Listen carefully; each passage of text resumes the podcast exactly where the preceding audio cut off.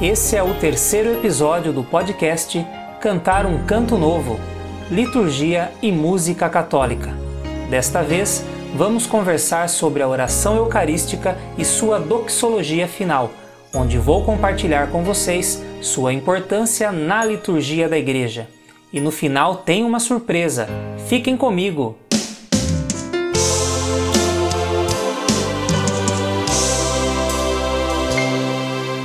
Olá, tudo bem com você? Espero que todos estejam bem aí na sua casa, sua família, seus amigos, enfim, peço a Deus que abençoe todos vocês. Hoje vamos falar sobre a oração eucarística e sua doxologia final.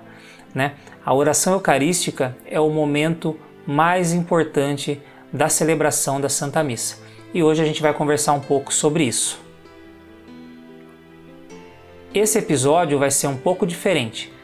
No primeiro momento, vai ser como a gente está acostumado, a gente vai conversar, e no segundo momento, eu vou aproveitar um vídeo né, que eu postei no YouTube há vários meses atrás, onde eu falo da doxologia final em si e ainda apresento um Amém cantado né, da doxologia final a quatro vozes. Eu extraí o áudio do vídeo do YouTube que está postado lá no meu canal, Alessandro Sorocaba, e vou juntar no podcast de hoje. É uma experiência, espero que fique bacana e espero que vocês gostem. Então vamos para a primeira parte. Então, nessa primeira parte, a gente vai falar sobre a oração eucarística, né? A oração eucarística é o ápice de toda a celebração né? Ela é o coração da Santa Missa, pois é nessa oração que ocorre toda a nossa ação litúrgica. Como já sabemos, né? E mais para frente, nos próximos episódios, a gente vai conversar sobre toda a missa, né? Cada uma de suas partes. É, como nós sabemos, ela tem quatro grandes momentos, né? Então ela é separada nos ritos iniciais, na liturgia da palavra na liturgia eucarística, onde se encontra o nosso tema de hoje, né? A oração eucarística e os ritos finais, né? Então mais para frente a gente vai conversar aí e falar sobre a missa parte a parte. Então hoje a gente está falando da oração eucarística, né? Então a gente já falou que ela é o ápice da celebração, né? O coração da missa, pois é onde o sacerdote ele convida o povo a elevar os corações ao Senhor, orando em ação de graças por todas as maravilhas de Deus que nos são reveladas na liturgia da palavra, né? com as leituras, o salmo e o evangelho. É, vejam bem, a gente pode verificar nos evangelhos os fatos ocorridos com Jesus na Santa Ceia, suas palavras aos discípulos, e a gente vai perceber que a oração eucarística está ocorrendo desde esse momento. Então, desde então, ocorre essa, esse, essa memória, esse reviver de tudo o que aconteceu na Santa Ceia, né? No próprio sacrifício de Jesus Cristo, a gente vai vivenciar isso na oração eucarística dentro da missa. Então agora a gente vai falar um pouco dos principais elementos que compõem a oração eucarística. Então, no seu início, nós temos a ação de graças, que ela é expressa principalmente no prefácio, onde o sacerdote, em nome do povo, glorifica a Deus e lhe rende graças por toda a obra de salvação, onde rememoramos todas as obras de Deus todas as suas maravilhas. Logo após temos a aclamação, onde todo o povo, juntamente com o sacerdote, canta ou recita os santos. É a resposta do povo a tudo que foi falado, tudo que foi dito no prefácio, né? Então a gente canta com os santos e os anjos, a gente canta o grande santo que é o fechamento, a resposta a essa ação de graças, a esse primeiro momento.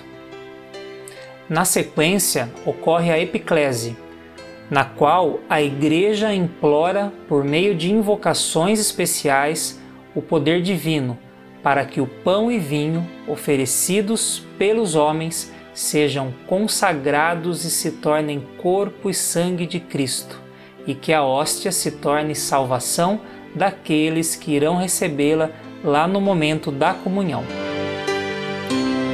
Na sequência, ocorrerá a narrativa da instituição e consagração, que é o núcleo central da oração eucarística. É quando, pelas palavras e ações de Cristo, se realiza o sacrifício que ele instituiu na última ceia, ao, oferecer seu corpo e sangue aos apóstolos e ordenar que perpetuassem este mistério. Nesse momento, estamos narrando e vivenciando o que está acontecendo e que aconteceu na última ceia. Então, é aquele momento onde, exceto o sacerdote que está conduzindo esse momento, é o momento que todos devem se ajoelhar na Santa Missa, né? Dentro da oração eucarística, nesse momento da narrativa da instituição e consagração. Na sequência, ocorre a anamnese, onde a Igreja faz a memória do próprio Cristo, relembrando principalmente a sua bem-aventurada paixão, a gloriosa ressurreição e a ascensão aos céus. Em seguida, a oblação, pela qual a Assembleia atualmente reunida realiza a memória oferecendo ao Pai, no Espírito Santo, a hóstia imaculada, oferecendo-se a si próprios e aperfeiçoando pela mediação de Cristo na união com Deus e com o próximo, para que finalmente Deus seja tudo em todos. Seguindo, temos as intercessões, pelas quais se exprime que a Eucaristia é celebrada em comunhão com toda a Igreja, tanto terrestre como celeste, por todos seus membros vivos ou já falecidos. A Eucaristia, para ser plena, deve estar em comunhão com toda a Igreja, todos os santos e anjos, o Papa, os bispos e sacerdotes de todo o povo. Para finalizar esse momento, ocorre a doxologia final, que é a glorificação de Deus confirmada e concluída pela aclamação do povo. Essa parte da doxologia final, vamos ter uma explicação mais detalhada na segunda parte desse podcast, que é aquela questão do áudio compartilhado de um vídeo que eu postei no YouTube sobre esse assunto. Então, pessoal, com relação à oração eucarística, a gente também precisa lembrar algo muito importante, que quem pode realizá-la na celebração, né, na Santa Missa, é somente o sacerdote, em virtude da sua consagração. Só ele pode proclamar a oração eucarística cabendo aos fiéis participar nos momentos de silêncio e nos vários momentos de intervenção com as respostas do diálogo do prefácio, os sanctos, a aclamação, depois da consagração, as respostas às preces e o amém final. Então, como o podcast Cantar um Canto Novo é sobre liturgia e música católica, a gente acabou de conversar sobre oração eucarística, então vamos só pontuar aqui as partes da oração eucarística que entram a música, né, que entra o canto. Então a gente vai ter aqui na, na finalização, né, no, na resposta do prefácio, né, da, do início, a gente vai ter a aclamação do santo, né, a gente vai cantar o santo. Né? É uma oração que também pode ser e muitas vezes é rezada na, na Santa Missa, mas é, os documentos da igreja eles sugerem e pedem para que se tenha preferência por cantar o santo. Então aqui a gente já tem uma parte musical que seria o santo. Muito importante, né? Sempre privilegiar a questão da letra do santo, como está no missal, como está no documento da igreja. Na sequência, né, na, que a gente tem é, algumas, algumas palavras, alguns textos que são, são lidos e tem as respostas a cada prece, né? Então, por exemplo, a gente tem aquela resposta que o povo fala, que é santificai nossa oferenda ao Senhor. Então também aqui em algumas missas, em algumas paróquias, tem-se o costume de cantar. Né? É, é, é, muito pouco que a gente vê, na verdade, acho que é, no passado se fazia mais isso, atualmente não, mas é costuma se cantar também essa parte. É, uma melodia que eu lembro, por exemplo, no momento é Santificai nossa oferenda, ó Senhor. Então é uma parte que pode ser cantada também. Após isso, a gente vai lá para a doxologia final, né, que é o Amém, que é o fechamento da oração eucarística e também vocês vão perceber aí no assunto que a gente vai tratar na segunda parte que ele também deve ser cantado solenemente pelo povo em resposta a tudo o que aconteceu na oração eucarística. Então essa foi a primeira parte e a partir de agora a gente segue para a segunda parte, conforme eu já apresentei para vocês, que é a partilha do vídeo do YouTube, onde eu falei sobre a doxologia final. E no final, como eu prometi, tem a surpresa que é o Amém a quatro vozes. Eu vou passar cada uma das vozes e daí no final junto tudo, né, o formato ali de coral e vocês vão poder ouvir o Amém da doxologia final a quatro vozes. É um exemplo de um amém que pode ser usado nessa, nesse momento da celebração. Vamos lá? Olá, meus queridos, tudo bem? Hoje quero compartilhar com vocês um amém daqueles que a gente canta na missa, exatamente ali na finalização da oração eucarística. A gente pode chamar do grande amém. Então eu vou compartilhar com vocês uma melodia simples que a gente já usa, mas que eu vou mostrar a quatro vozes soprano, contralto, tenor e baixo, para que vocês possam também, quando quiserem, né, se puderem, fazer dessa mesma forma, se assim é, decidirem.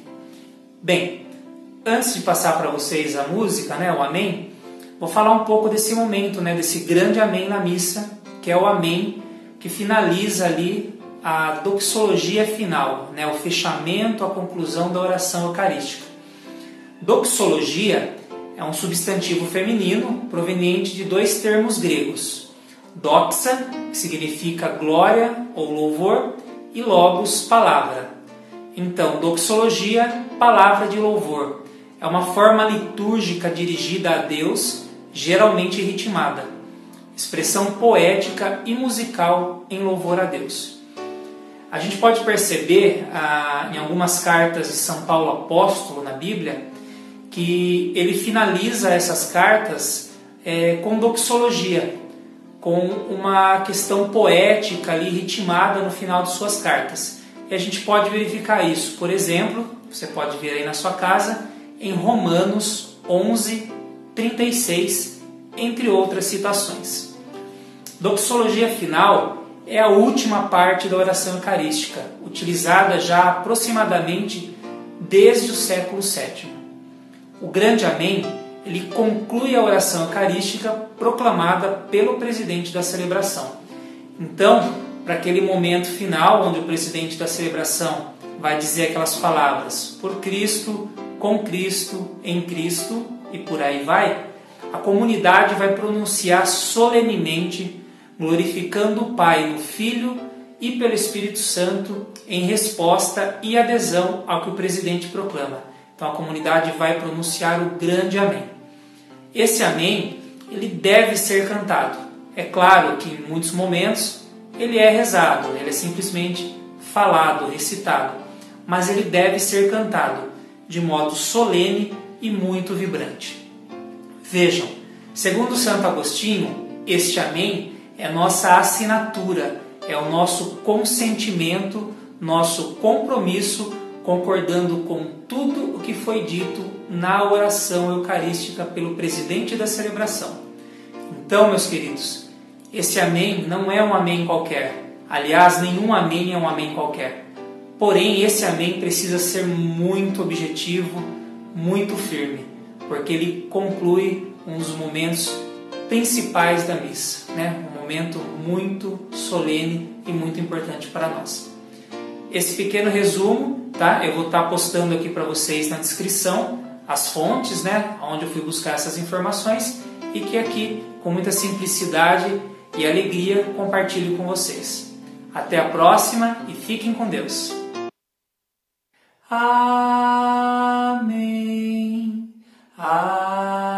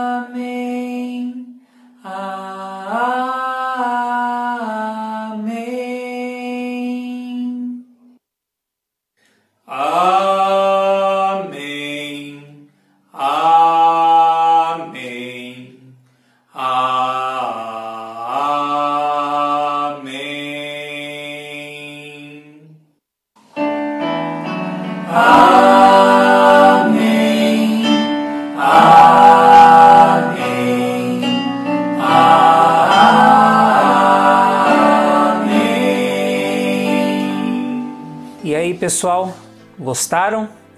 Bacana, né? Esse Amém a quatro vozes é muito bacana. Fica aí de exemplo para quem quiser utilizar aí na sua paróquia. Bom, quero agradecer vocês de coração por passarmos esses momentos juntos e pedir para que não esqueçam de mandar o seu feedback, seus comentários, suas críticas, pois assim eu posso melhorar o podcast, tá bom? Então, gente, Fiquem com Deus, Deus abençoe vocês, tenham uma ótima semana e a gente se vê semana que vem. Tchau, gente!